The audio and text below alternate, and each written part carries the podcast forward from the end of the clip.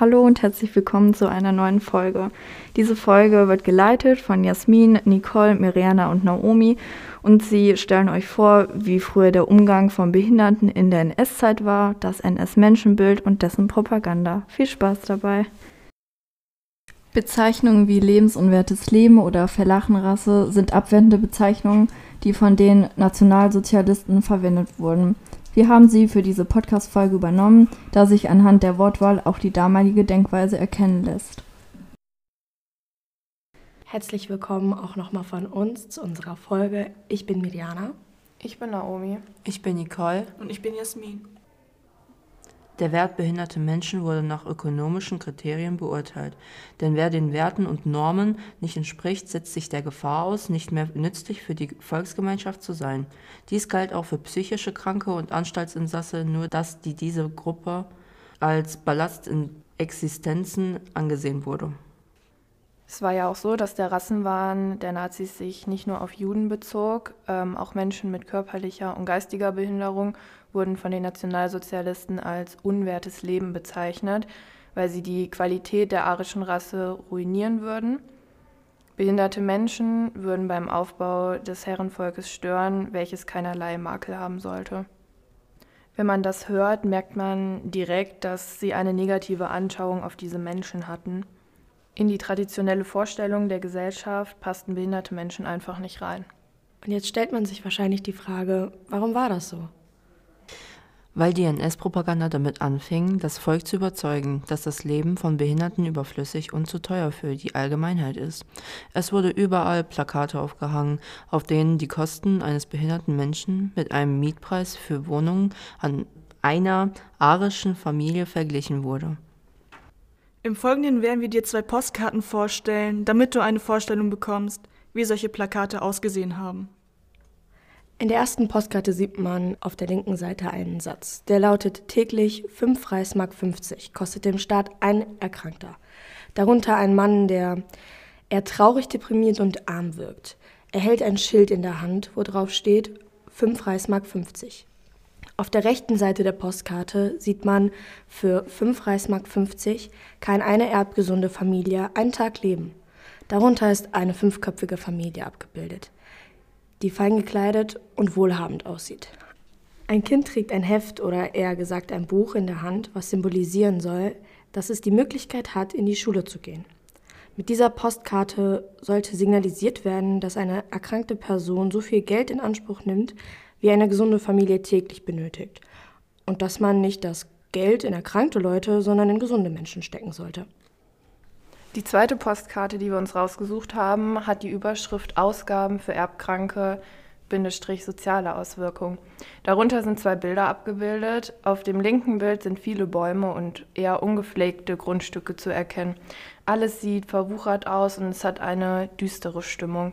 Das rechte Bild zeigt gepflegte Grundstücke. Die Häuser sehen alle gleich aus und stehen in einheitlichen Reihen. Dies verleiht eine saubere und einheitliche Stimmung. Unter dem rechten Bild steht Erziehungsheim mit 130 schwachsinnigen Ausgaben, jährlich rund 104.000 Reichsmark. Dafür könnte man, und dann geht es unter dem linken Bild weiter, 17 Eigenheime für erbgesunde Arbeiterfamilien erstellen. Und ganz unten steht, Erbkranke fallen dem Volk zur Last. Diese Postkarte soll zeigen, dass durch Investitionen in Erbkranke erbgesunde Familien vernachlässigt werden und deren Umgebung. Und statt das Geld in Erbkranke zu stecken, könnte man dieses in das Volk stecken. Die Rassentheorie bzw. Rassenlehre spielt für Hitler im nationalsozialistischen Menschenbild eine große Rolle. Eine kurze Erklärung zu den Rassen. Der Wert eines Menschen wurde danach bestimmt, welche Rasse er angehört.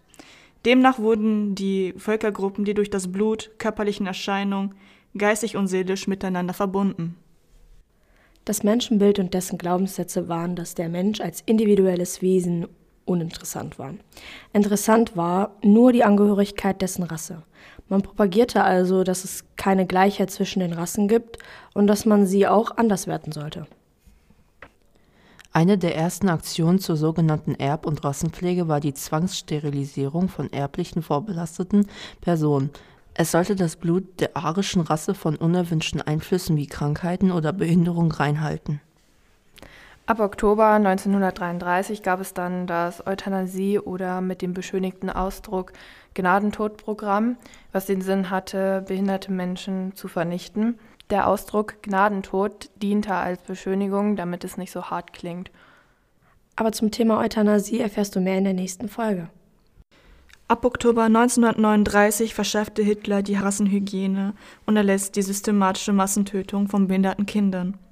Babys, Kleinkinder, Jugendliche und Erwachsene, die aufgrund einer geistigen oder körperlichen Behinderung nicht ins Bild der arischen Rasse passten, fielen diesen Plänen zum Opfer. Dieses Projekt der Massentötung fand unter dem Decknamen Aktion T4 statt. Wenn dich das Thema T4 interessiert, dann kannst du dir sehr gerne die nächste Folge von uns anhören, wo wir auf das Thema nochmal genauer eingehen werden.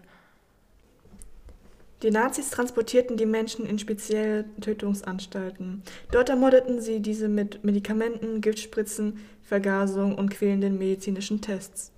Auch das Krankenpersonal wie Ärzte, Hebammen, Schwestern und Pfleger wurden für diesen schrecklichen Plan missbraucht, denn diese mussten Neugeborene mit Erbfehler melden. Es gab mehrere große Gruppen von Rassen, denen immer auch bestimmte Eigenschaften zugeordnet wurden.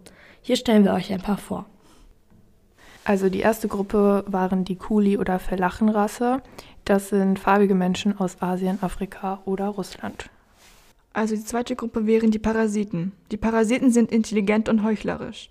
Man charakterisiert sie mit einer händlerischen Schlauheit und mit einer raffinierten geistigen Selbstführung. Zu dieser Gruppe gehören die Juden.